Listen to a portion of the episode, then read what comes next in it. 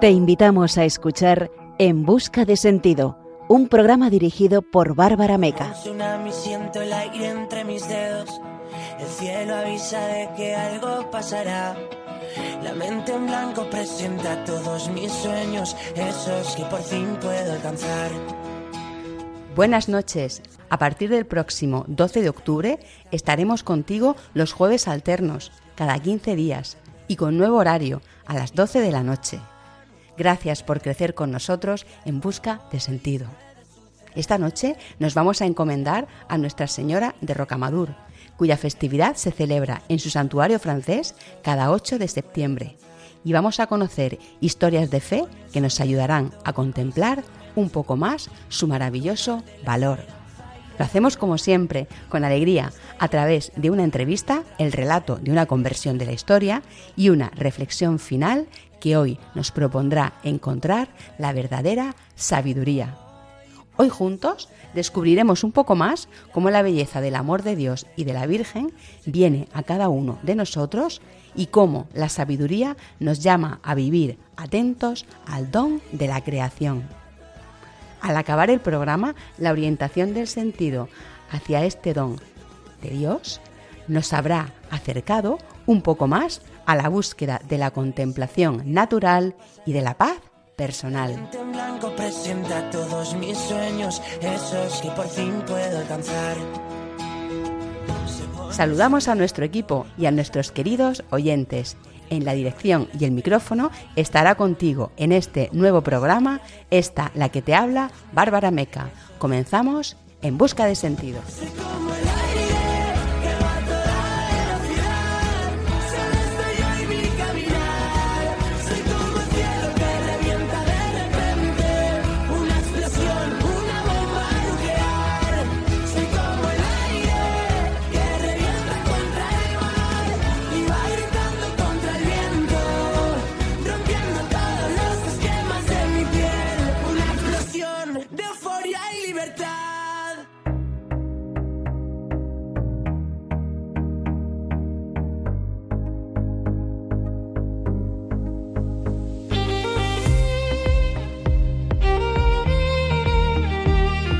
Esta noche sentiremos cómo el amor de Dios y de la Virgen vienen a nosotros muchas veces cuando menos lo esperamos. En nuestro espacio Cada mes de María conoceremos un poco más sobre Nuestra Señora de Rocamadur, cuya festividad se celebra en su santuario francés cada 8 de septiembre. En nuestro testimonio de hoy conversaremos con Ana María Jiménez Moracho, una mujer misionera que ha experimentado la providencia desde hace más de 30 años junto a su marido en China. En nuestra sección A la luz de un testimonio conoceremos la historia de Francis Poulenc, el gran compositor francés que viajó al santuario de la Virgen de Rocamadour para recibir una conversión tumbativa. Cerraremos el programa con la Lucerna, nuestra sección para el punto y final, una reflexión desde el agradecimiento y la esperanza en Dios en la que hablaremos del don de la sabiduría.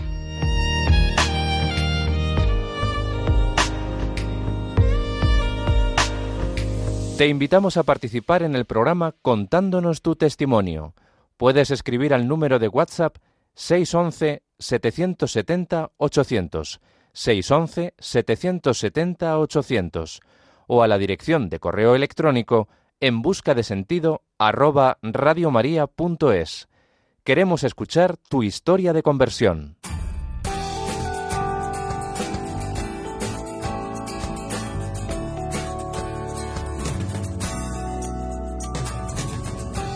Esta noche nos encomendamos a Nuestra Señora de Rocamadur, que se celebra cada 8 de septiembre en su santuario francés.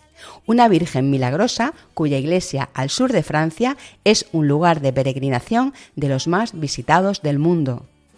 El nombre que recibe esta advocación mariana surge de un descubrimiento milagroso, el cuerpo incorrupto de San Amador, acontecido en 1100 66 y que se atribuye al personaje bíblico de Zaqueo de Jericó. Cuenta la tradición que este personaje del Evangelio y su esposa Verónica, la santa mujer que limpió el rostro de Jesús cuando subía al monte Calvario para ser crucificado, huyeron a bordo de un barco de la persecución de los cristianos, instalándose al sur de la costa francesa. Cuando aconteció el fallecimiento de su esposa, Zaqueo se convirtió en eremita, habitando una cueva situada a orillas del río Alzú, en el interior de una imponente roca donde instaló una pequeña capilla que se conocía como Roca de Amador.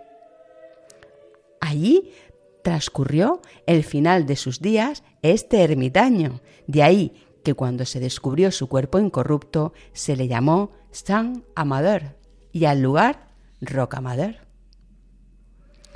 Fueron los monjes benedictinos quienes difundieron el culto a Nuestra Señora de Rocamadur y redactaron en 1172 un libro que contenía 126 milagros a ella atribuidos y que actualmente se conserva en la Biblioteca Nacional de Francia. Entre los milagros que recopila este libro, uno de los más populares se refiere a la hermana del rey de Navarra, doña Sancha, la cual, cuando quedó viuda de Gastón de ver, encontrándose embarazada, sucedió que a los 40 días abortó, siendo acusada de haberlo provocado y sometida por ello a la ordalía de la prueba del agua. Este juicio probatorio consistió en atar de manos y pies a la infanta de Navarra para, atada a un escudo, ser tirada al río Grave de tal modo que si sobrevivía se la consideraría inocente y culpable en otro caso. Ante tan terrible prueba, doña Sancha invocó la protección de la Virgen de Rocamadur y, ante la mirada de cientos de personas allí congregadas, sucedió que fue emergida hasta la orilla sana y salva. Son muchos los milagros atribuidos a la visita a este santuario mariano desde la antigüedad y hasta nuestros días. La dirección web oficial de este santuario mariano se hace eco de otros acontecimientos milagrosos, uno de ellos relativamente reciente, el 28 de agosto de 2016, cuando cinco marineros viajaban a bordo de un velero y debido a una ráfaga de viento, uno de ellos, Hubert, recibió un mortal golpe en la cabeza que lo dejó inconsciente y sangrando. Le atendió una peregrina de nombre Marie, que, casualmente, se encontraba en Rocamadur como voluntaria. Hubert permanecía sangrante en la embarcación cuando a los 15 minutos llegó un grupo de socorristas a bordo de un barco sanitario que llevaba por nombre Notre Dame de Rocamadur. El maruino resultó curado y sin secuelas, y Magri volvió más tarde al santuario para dar gracias a la Virgen por la ayuda recibida. Por su situación geográfica, Rocamadur ha acogido a numerosos peregrinos que se dirigían a Santiago de Compostela, de tal modo que el culto a esta advocación mariana se trasladó a España y a otros lugares del mundo. La advocación de Nuestra Señora de Rocamadur se venera en Navarra, Sevilla, Palencia, Burgos, entre otras provincias españolas. El santuario de Rocamadur tiene como punto de reunión de peregrinos la capilla del siglo XII de Hospitalet. Desde ahí se sube en procesión por la llamada Vía Santa hasta alcanzar la imponente escalera de 216 peldaños, que muchos peregrinos subían de rodillas y que conduce a la explanada de las siete iglesias, entre las que destaca primeramente la capilla de Notre Dame, donde se encuentra la Virgen Negra. El conjunto se encuentra enclavado sobre un impresionante acantilado de unos 150 metros. La imagen es una talla de nogal, a modo de trono, en estado sedente, con los ojos cerrados que acoge sobre su rodilla izquierda al niño Jesús, ambos coronados. Es una figura de las llamadas relicarias, propias de la Edad Media, la cual, en sus orígenes, se encontraba cubierta de piedras y metales preciosos, quedando despojada a lo largo del tiempo de ellos. La talla ha sufrido el deterioro del tiempo y de otras vicisitudes. Entre ellos se cuenta cómo, en 1235, fue lapidada por los soldados franceses. En el siglo XVI fue recuperada de un incendio. Su santuario fue saqueado por los hugonotes en 1562 y a finales del siglo XIX sufrió el robo de una joya que portaba donada por el Papa Pío IX. En el retablo donde antiguamente se encontraba situada esta figura de la Virgen aparecía un verso del libro del Cantar de los Cantares acerca de su color oscuro. Dice así, Soy negra, pero hermosa. El santuario, situado junto al pueblo de Rocamadur y perteneciente a la diócesis de Cahors, alberga la llamada campana milagrosa no fundida sino forjada, y que se encuentra suspendida de la bóveda de la capilla de la Virgen y que se cree protege a las gentes del mar. La peregrinación al santuario de Rocamadur otorga indulgencia plenaria a aquellos peregrinos que reúnan las condiciones y reciban los sacramentos de la confesión y la Eucaristía. Muchas celebridades y personajes han visitado este santuario mariano, entre ellos todos los reyes de Francia hasta Luis XI, Enrique II, Simón de Montfort, Blanca de Castilla, San Antonio de Padua, Santo Domingo o más cercano en el tiempo el compositor parisino Francis Poulenc, que recibió el milagro de su conversión cuando contempló la imagen de esta Virgen Negra. De fondo escuchamos una composición de este músico. Así descubrió este santuario Francis Poulenc y lo describía así. Precedida por un patio rosa por laureles, una capilla muy modesta construida en la piedra, habría una imagen milagrosa de la Virgen, esculpida, según la tradición, en madera negra por San Amador, el pequeño zaqueo del Evangelio, quien tuvo que trepar hasta un árbol para poder ver a Cristo. Las palabras con las que hoy nos vamos a dirigir a la Virgen en su advocación de Nuestra Señora de Rocamadur son unos versos dedicados a esta advocación mariana en Sagüensa por el español Clemente Quintana. Dice así, Virgen de Rocamador, que es la Asunción soberana, su imagen está en el altar toda cubierta de plata, con su corona imperial de oro, piedras y esmeraldas. Ruega por nosotros Nuestra Señora de Rocamadur. Amén.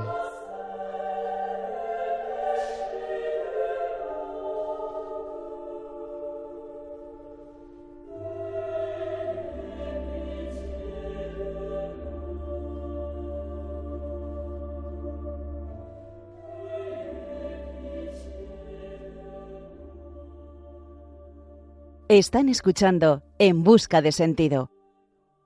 Esta noche tenemos con nosotros a Ana María Jiménez Moracho. Ella es una mujer misionera que ha estado pues nada menos que en China desde hace más de 30 años en misión en Taiwán, Hong Kong y Macao. Es madre de un hijo que es sacerdote, está casada, tiene un hermano menor que ella y bueno, tiene 74 años, por tanto, una historia de vida por contarnos y, muchos proyectos por delante después de esta misión. Buenas noches, Ana María. Buenas noches. Encantada de saludarte. Gracias, igualmente. Bueno, pues empezando un poco para situarnos, eh, ¿cómo era tu vida antes del acontecimiento que le dio ese giro hacia, hacia tu conversión? Pues yo vengo de una familia mm, católica, eh, me eduqué en un colegio religioso y allí mismo también estudié parte de mi carrera, soy maestra. Después terminé, soy de Navarra, entonces terminé eh, mi carrera en Pamplona. A continuación empecé a trabajar ya justo terminar la carrera en un colegio privado y, y así eh, empecé muy bien, la verdad. Lo tenía todo, no me faltaba de nada. A mis 20 años ya tenía mi trabajo fijo, un buen sueldo, una familia que me quería, em, no me faltaba de nada, de amigos, de, de dinero, de coche, tenía de todo, pero yo no era feliz.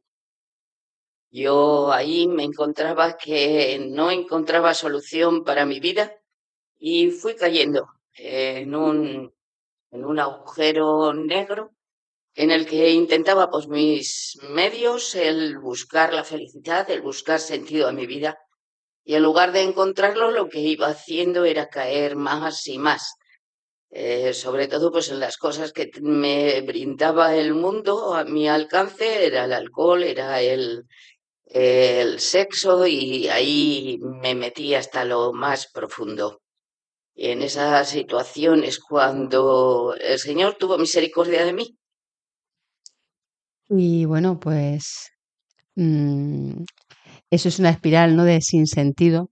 Me imagino que muchos jóvenes que te escuchen o, no tan jóvenes en su vida han experimentado esa, ese, ese momento, ¿no? Esa, esas formas de, de, bueno, que te lleva, que te lleva la vida, te va quitando el sentido, ¿no? Y bueno, pues supongo que eso a mejor no va, ¿no? Absoluto. Aquel sinsentido fue cada vez más profundo hasta entrar en un abismo total y en el que realmente mis padres sufrían mucho, también en el colegio donde estaba dando clases, donde trabajaba, eh, porque me veían a mí sufrir y, y, yo no, yo no me enteraba, esa es la verdad. Yo sabía que estaba mal, pero no, no veía hasta qué, hasta qué profundidades.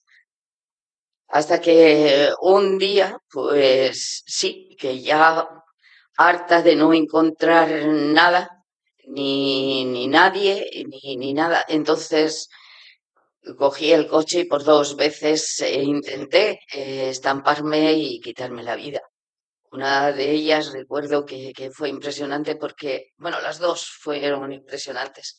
Una de ellas me metí debajo de un camión y el camión se me quedó el, camión que tenía que quitarme la cabeza, por así decir, se quedó a un palmo del cristal de delante del coche. Y, y, la otra, pues en lugar de acelerar, que mi idea era acelerar y estamparme contra una pared, a la hora de ir a acelerar fuertemente el pie, no sé cómo ni por qué, se pasó al del freno y frené en, en picado en lugar de acelerar. Así eh, dos veces que intenté y no lo, no, no conseguí quitarme la vida. Bueno, el Señor tenía para ti un camino. Eso es lo que he visto después. Todo esto mmm, yo no me he enterado, o sea, no me enteré. Eh, después ha ido el Señor marcando mi historia, poniendo luz en mi historia y de esa, y de esa eh, página negra que yo a gusto hubiese quitado de mi vida, hoy puedo decir que no es así. No la puedo quitar porque realmente ha sido una página de salvación para mi vida. Gracias al Señor. Llega un momento en el que el Señor se cruza en tu vida, el Señor se vale de personas, y en tu caso creo que fue pues en una misa dominical, un domingo cualquiera. Cuéntanos un poquito. Así es. Eh, en esta situación que estaba viviendo, yo había dejado la iglesia, claro está, hacía tiempo, y aquel, un sábado estaba yo en casa y mi madre me, me invitó a acompañarle a la parroquia a la misa dominical y le acompañé. Al llegar a la iglesia, mi sorpresa fue que eh, durante la homilía el sacerdote pidió a un joven que saliese a hablar. El joven, yo recuerdo dos cosas. Una, que dijo claramente y me impactó mm, de una manera fuerte.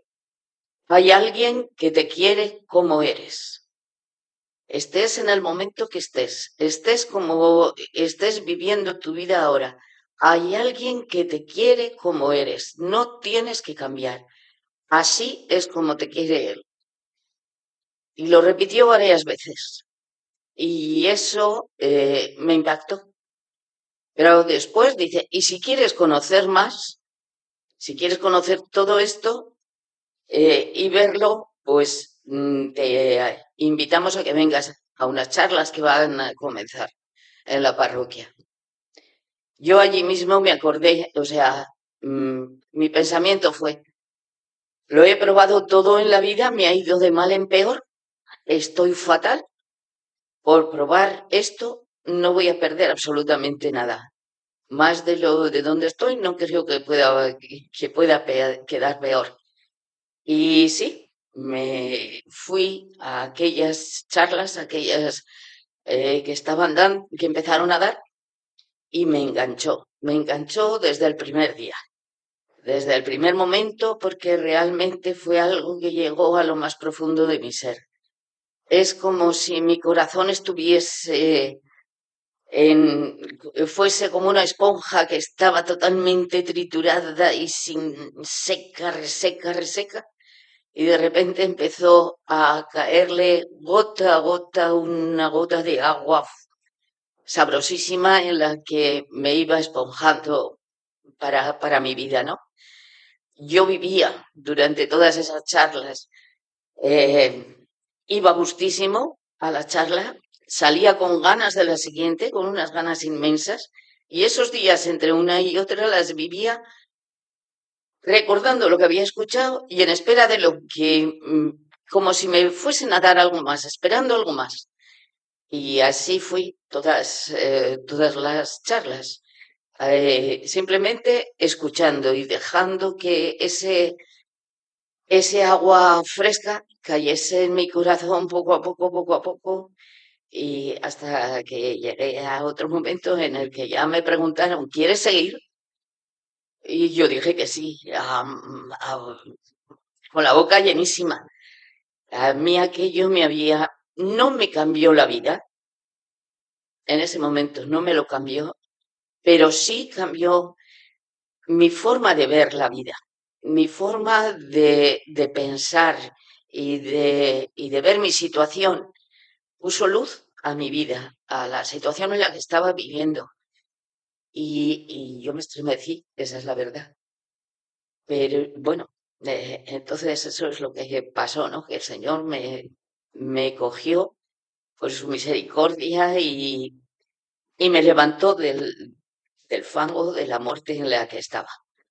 Se te ilumina la mirada y sonríes cuando has dicho, me dijeron si quería seguir y te ha puesto una cara, una sonrisa en, ese momento, ¿no? De esa alegría tan grande, ¿no? Que al final la vamos conservando a, través del tiempo y a lo mejor no somos conscientes, pero es cuando más has sonreído desde que estamos hablando en ese, en ese momento, ¿verdad? es que mm, recuerdo que al final eh, hay una, una catequesis, una charla sobre el la anunciación de María y cómo eh, yo he visto después cómo eso es lo que, me, lo que a mí me preguntó el ángel. Dios me anunció que iban a hacer en mí una nueva persona, una nueva criatura si yo quería que se hiciese, yo lo que, eh, que así fuese. A mí lo que me salía era decirle, imposible, la vida que yo llevo, ¿tú piensas que esto puede cambiar? Yo no la puedo cambiar, yo no puedo hacer esto. Y, a continuación dice, le dicen a la Virgen, el ángel, si tú crees, se hará. Él, él te ha elegido. ¿Tú quieres, Sara? Pues yo quiero. Yo rápidamente, yo quiero. Yo quiero que tú lo hagas. Y eso es lo que día a día eh, le digo al Señor. Yo quiero que tú lo hagas, porque yo sigo siendo la misma egoísta, la misma soberbia, la misma persona de antes, pero que no soy capaz de amar a la persona que tengo al lado sin tal como es él o como es ella, en el momento que me encuentro con una persona que es distinta a mí, lo que me sale es eh, eh, el juicio, la crítica y pensar que soy superior. Sin embargo, eh, eso no me da la vida. Eso no me da la vida. A mí lo que me da la vida es el poder amar a los demás como, como son, como Dios me ha amado a mí. Esa es la verdad. Pero si yo lo quiero hacer en mis fuerzas, me doy contra la pared. No puedo. Por eso cada día haz en mí según tu voluntad. Dame ese espíritu que yo me pueda abandonar en tus manos. Bueno, pues em, ahora vamos a escuchar una canción que has elegido tú. Eh, se llama Zaqueo. Y cuando acabemos de escucharla, pues te preguntaré por qué la has elegido. Habiendo entrado Jesús en Jericó, atravesaba la ciudad. Habiendo entrado Jesús en Jericó,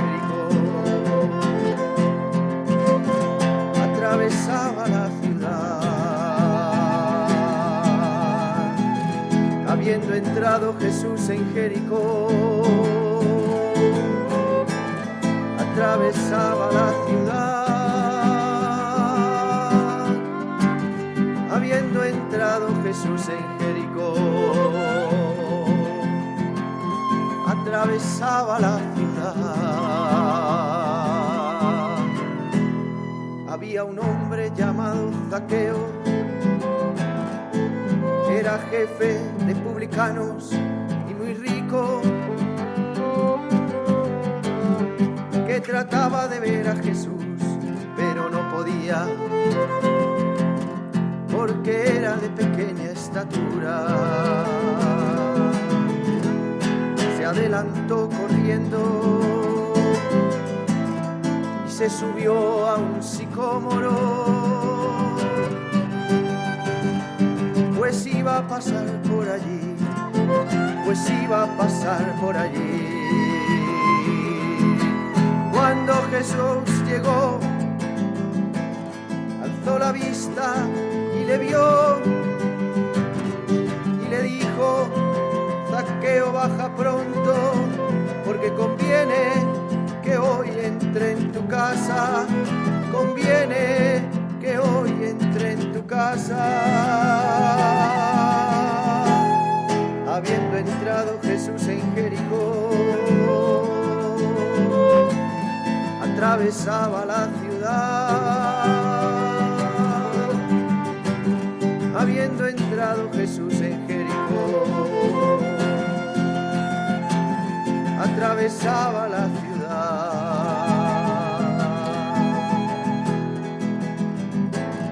Bajó deprisa Zaqueo le recibió lleno de alegría.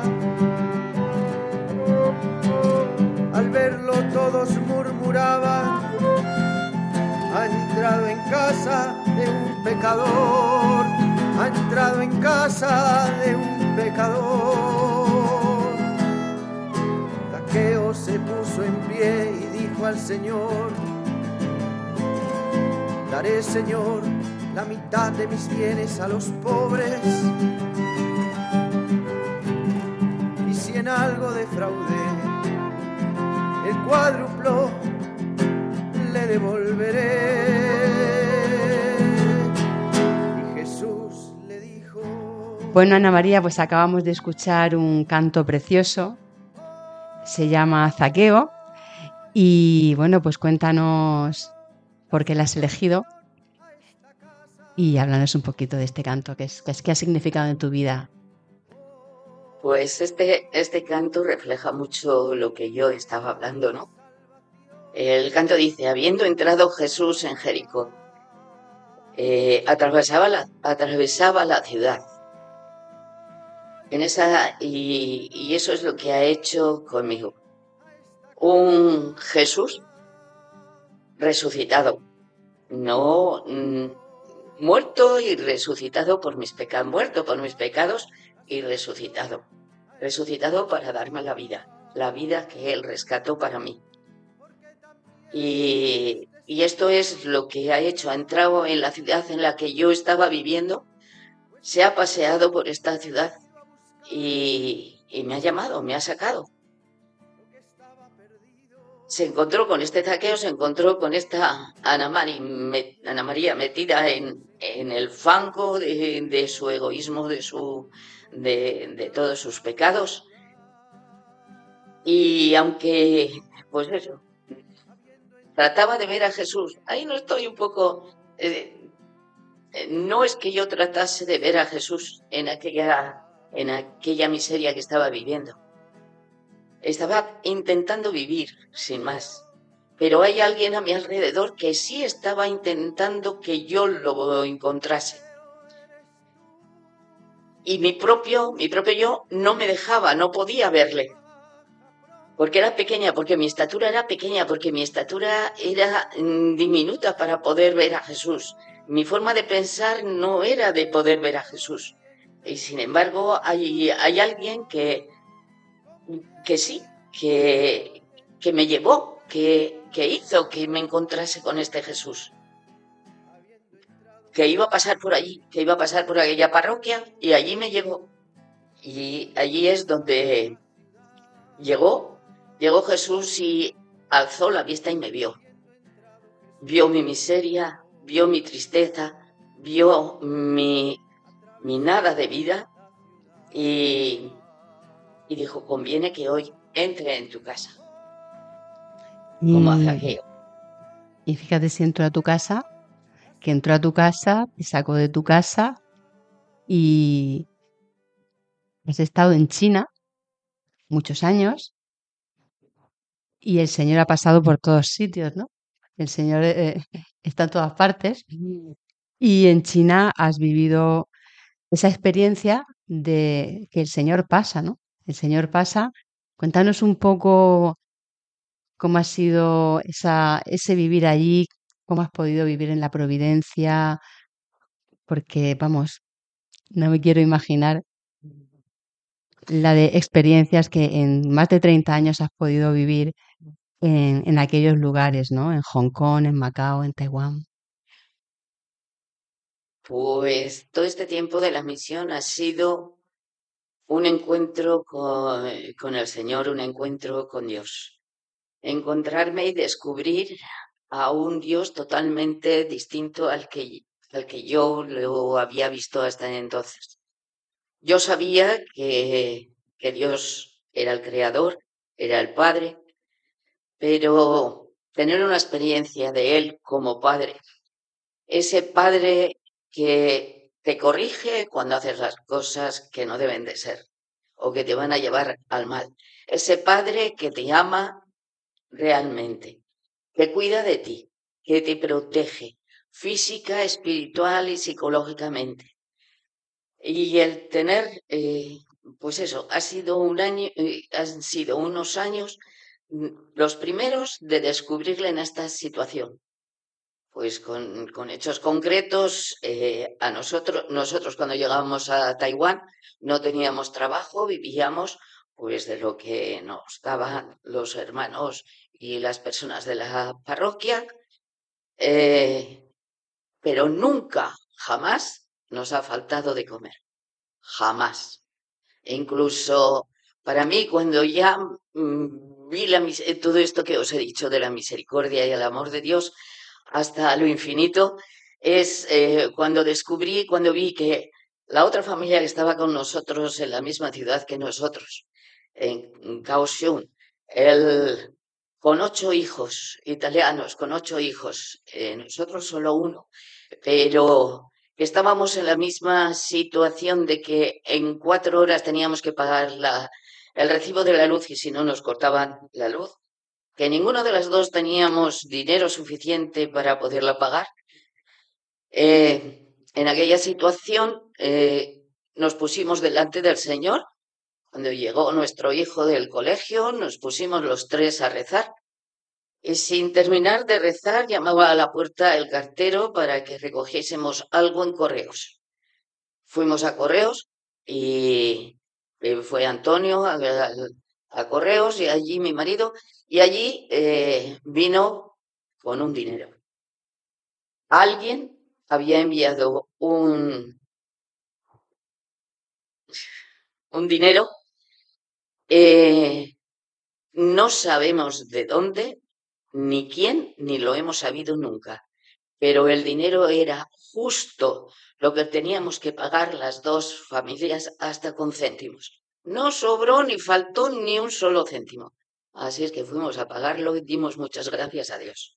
Esa fue cuando ya a mí se me cayeron las últimas, eh, bueno, las últimas no, porque ha sido un continuo, eh, ahí empezó el Señor pues a manifestarme que realmente se ocupaba de mí, que yo me había fiado de Él en un momento y Él lo daba todo por mí. No solo había enviado a su Hijo Jesucristo para, que, para perdonar mis pecados, que mis pecados estaban perdonados, que me había elegido y que estaba dando eso, todo por mí, que me estaba enseñando a vivir como hija suya. Y el Señor mm, estaba a tu lado en los detalles más tiernos, ¿no? Quiero decir, con tu, con tu hijo, ¿no? Con tu niño.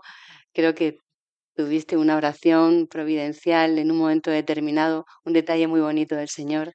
Así es. otro fue eso cuando ya se me, me quedé totalmente sin fuerzas para, para la, educación de Jesús. Es el único hijo, yo ya mm, nació nuestro hijo con 39 años, tenía yo. Entonces, mm, pues eso, como madre quería lo mejor para él, la mejor educación, que fuese el mejor, eh, que, que, lo tuviesen, no que lo tuviese todo, pero sí que, que tuviese una buena fe. Eh, y sobre todo el educarle verdaderamente bien como cristiano, ¿no? Eh, yo sé que no lo podía hacer bien de ninguna manera porque no lo sabía hacer. Y, pero me preocupaba muchísimo, ¿no? Que el día de mañana, pues, le pasase, no fuese por malos caminos. El caso es que en una ocasión, pues al poco de, al, año y medio de haber llegado a Taiwán, llegó el primer circo a, Macao, a Taiwán, perdón, y como niño, pues lo primero que pidió, quiero ir al circo, quiero ir al circo, como de costumbre. No teníamos dinero, nosotros siempre hemos hablado con él en la verdad, no tenemos dinero, si tú quieres ir al circo, pídeselo al Señor, que el Señor es tu Padre el nuestro, y nos dará lo que nos eh, convenga. Y, así, un día y otro día y otro día, hasta que el día que se inauguró, pues nos fuimos con él a visitar los alrededores, a dar un paseo alrededor del circo, a ver si podía ver por lo menos desde lejos los animales. Eh, no se vio nada, y los chinos allí, al ver los occidentales, lo que se acercaban era a revendernos entradas todavía más caras de ninguna manera, ¿no? Hasta que ya estaban sonando las, eh, la música para empezar, cuando se acercaron una pareja, se acercó una pareja de chinos jóvenes que no les conocíamos absolutamente de nada y se acercaron a Antonio y les decía, le decían dos entradas libres, gratis. Estábamos tan nerviosos que le decíamos, eh, que no, no tenemos, que no tenemos dinero, que no podemos pagarlas, que no puede ser. Y ellos insistían, gratis, gratis, gratis. Bueno, al final eh, yo les dije, digo, pero si somos tres, está el pequeño. Ella cogió el pequeño, se lo llevó en brazos, se lo entró al circo. Nosotros, como, como padres, ¿qué íbamos a hacer detrás de nuestro hijo? Con entradas o sin entradas. Las entradas las llevaban ellos, pero nosotros entramos súper corriendo detrás de ellos. Eh, yo cuando me vi dentro del circo, lloraba, lloraba, mm, pero a, moco tendido, que se dice en mi tierra, porque me parecía imposible que Dios hubiese agachado hasta aquello para meternos en el circo por un capricho de mi hijo, por las ganas que tenía mi hijo de ver el circo. Cómo amaba a mí aquello me, bueno, es que ya digo, me dejó sin palabras, sin fuerzas, ver a ese padre que cuidaba de mi hijo como tantas veces nos habían dicho anteriormente, yo había escuchado, vuestros hijos no os preocupéis por ellos, son hijos de Dios antes que vosotros. Y, allí me lo demostró a, a pie juntilla, allí me lo creí de todas, todas. Mi forma de educar a Jesús ya fue totalmente libre y sin problemas, sin angustias y sin nada. Y luego esto mismo me ayudó muchísimo cuando se fue al seminario, cuando dijo que se iba al seminario, a mí aquello me dio fuerza para decir, realmente es hijo tuyo antes que mío. Tú lo cuidarás mejor que yo. Allí va.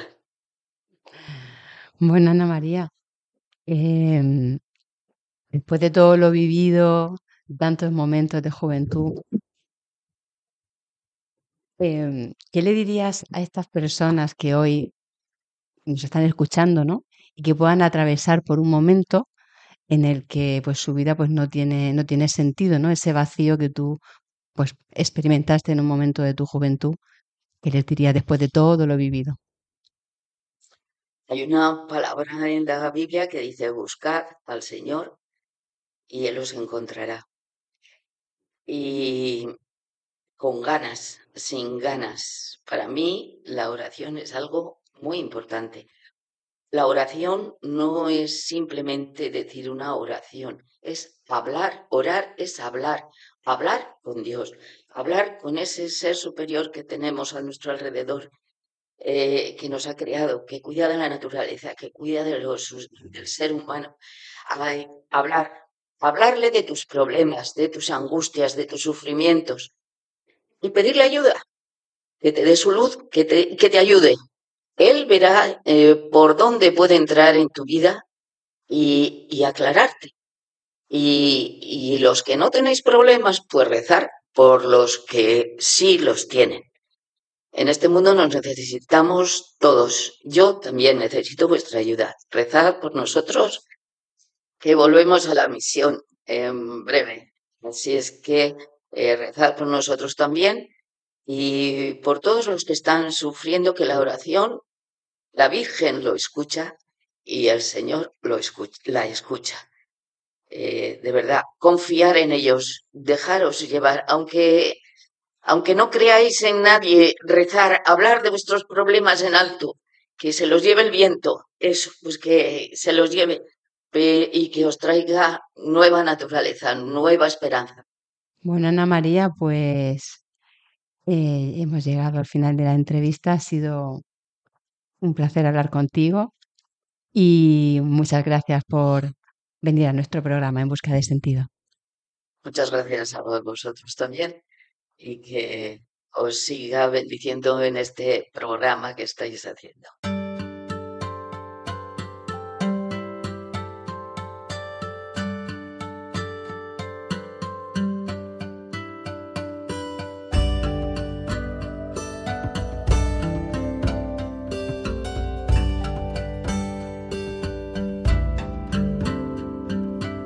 A la luz de un testimonio.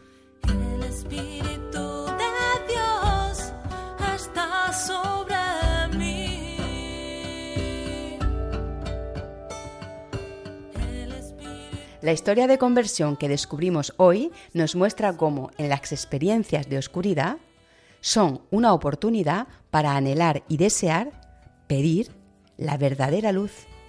Cómo en el sinsentido es posible desde la oración enfocar la vida hacia lo que de verdad necesita tu corazón. Francis Poulenc nació en París el 7 de enero de 1899 en el seno de una familia católica proveniente en su rama paterna de la región de Aveyron. De su madre, pianista aficionada, heredó el gusto por la música. Ella fue su primera maestra y con tan solo cinco años, el pequeño Francis comenzó a tocar el piano.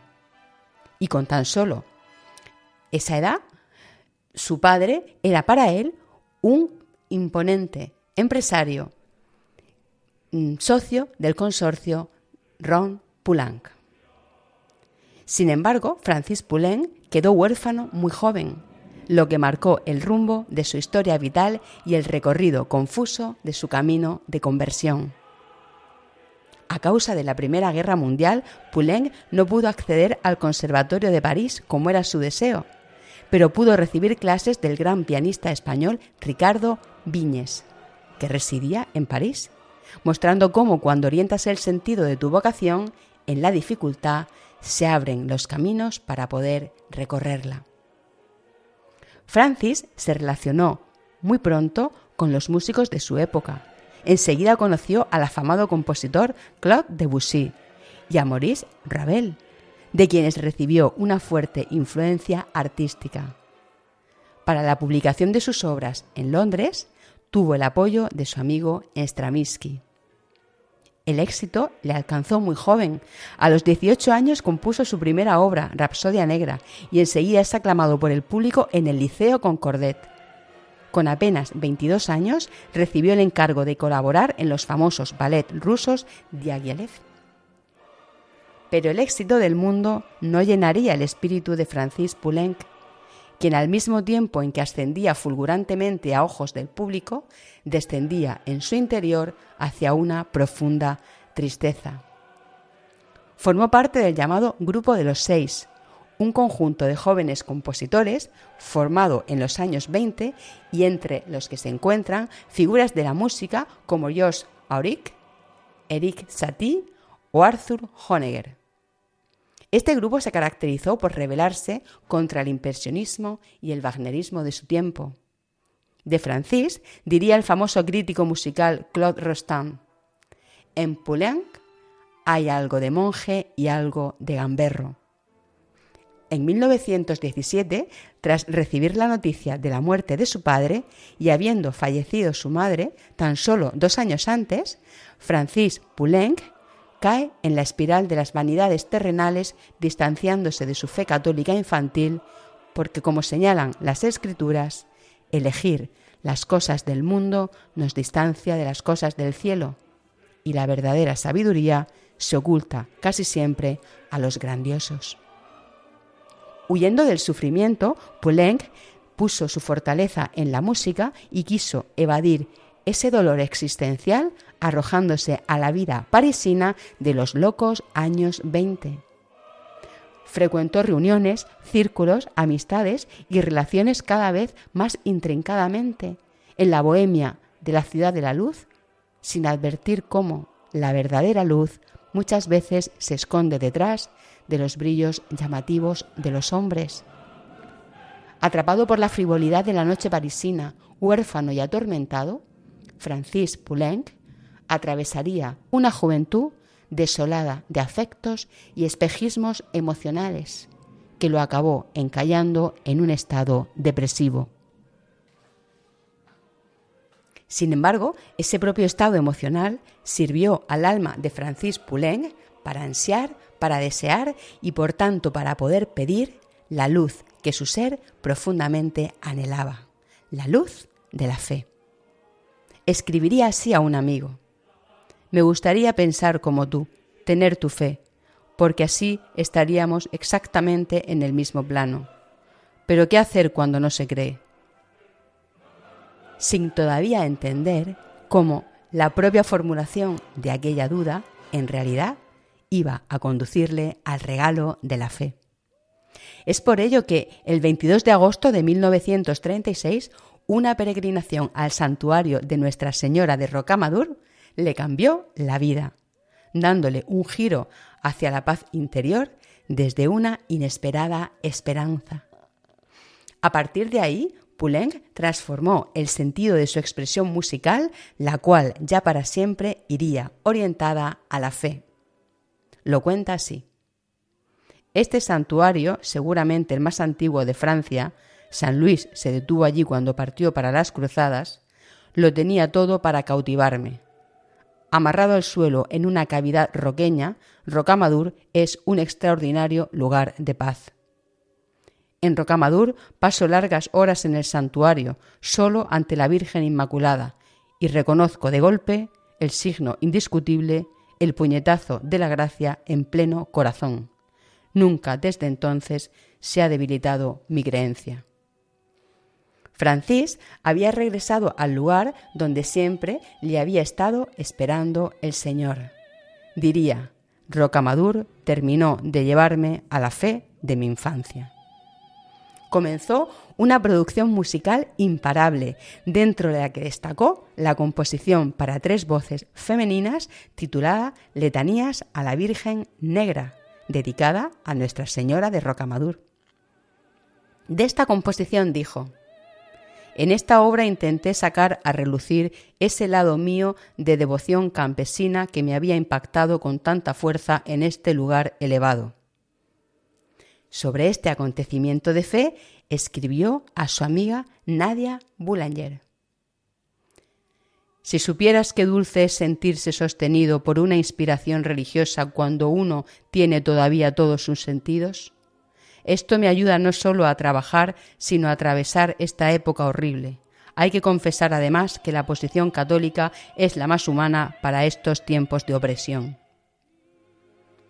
En 1957, Poulenc estrena la ópera Diálogo de Carmelitas, con un éxito rotundo.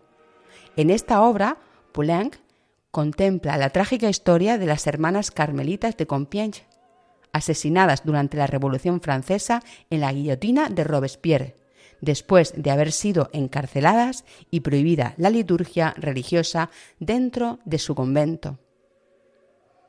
Francis pasaría el final de su vida entre París y su casa de campo de Noisy. Fue en esta última etapa de su vida cuando compuso siete responsos de tinieblas, expresión musical de los textos bíblicos sobre la Semana Santa. Poulenc fallecería el 30 de enero de 1963 víctima de un infarto. En un responsorio de los maitines de Viernes Santo, integró musicalmente los versículos del libro de las lamentaciones. Entre ellos, dice así. Yo soy el hombre que ha conocido el sufrimiento bajo la vara de tu cólera. Me ha conducido y llevado a la tiniebla y no a la luz. Ha cerrado mis caminos con sillares, ha retorcido mis sendas. Jerusalén, Jerusalén, conviértete al Señor tu Dios.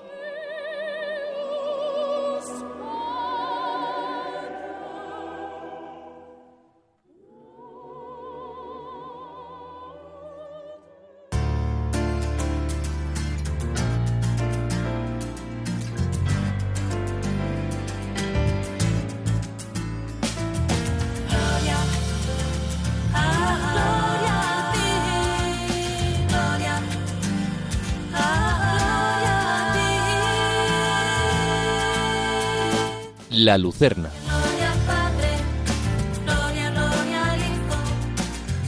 El don sobrenatural de la sabiduría te permitirá ver la creación con ojos divinos, aumentará tu caridad y tu conocimiento pleno del otro y potenciará en ti una existencia de verdadera alegría y plenitud.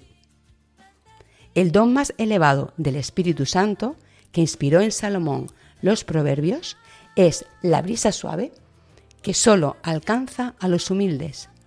Para recibirla, presta atención a la tentación de toda ocasión de vanidad y erradica de plano los halagos y engaños que te sujetan al mundo, y verás cómo se aligeran las alas de tu alma. Siente la perfección de todo lo creado desde una mirada que proviene de Dios Busca en el silencio de tus momentos de oración un tiempo de reconciliación con esa pequeñez que eres y podrás descubrir la grandeza del conocimiento de Dios al que aspira tu espíritu. Para lograr este don sobrenatural, reza con perseverancia cada día al Espíritu Santo y pídela con insistencia. Para Dios nada es imposible. La sabiduría es un regalo que podemos pedir y obtener desde la humildad. Como dice San León Magno, la sabiduría cristiana no consiste en la abundancia de las palabras ni en la sutileza de los razonamientos, sino en la verdadera y voluntaria humildad que nuestro Señor Jesucristo eligió y enseñó como plenitud de la fuerza. Un ejercicio espiritual que te ayudará a conectar con este conocimiento superior de Dios es la contemplación, en oración, de la naturaleza como creación divina. Busca un lugar alejado de lo que llamamos mundanal ruido. Detente a escuchar el discurrir de un arroyo, el batir de las olas o el contacto de las ramas de los árboles entre sí a través del viento Vívelo como una experiencia particular a solas. Entra en tu oración personal sabiéndote pequeño y a la vez con la dignidad de todo, un hijo de Dios. Reconcíliate primero con tu prójimo. Acude a los sacramentos, especialmente al del perción, y ora, a tiempo y a destiempo. Por este propósito, experimentarás una renovación en tu vida de espíritu que te irá alzando cada día un poco más al cielo. Descubre en la lectura de la vida de los santos que alcanzaron esta sabiduría cómo el Señor puede hacer maravillas en todas sus criaturas. Y podrás hacer tuyo los versículos del eclesiástico que dicen, Toda sabiduría viene del Señor y está con Él por siempre. La arena de los mares, las gotas de la lluvia y los días del mundo. ¿Quién los contará? La altura de los cielos, la anchura de la tierra y la profundidad del abismo. ¿Quién las escrutará? Antes que todo fue creada la sabiduría y la inteligencia prudente desde la eternidad. Otro ejercicio espiritual para lograr este crecimiento en Dios es el discernimiento de tu vocación. Pero de ella hablaremos en nuestro próximo programa En Busca de Sentido, en este su espacio final, La Lucerna.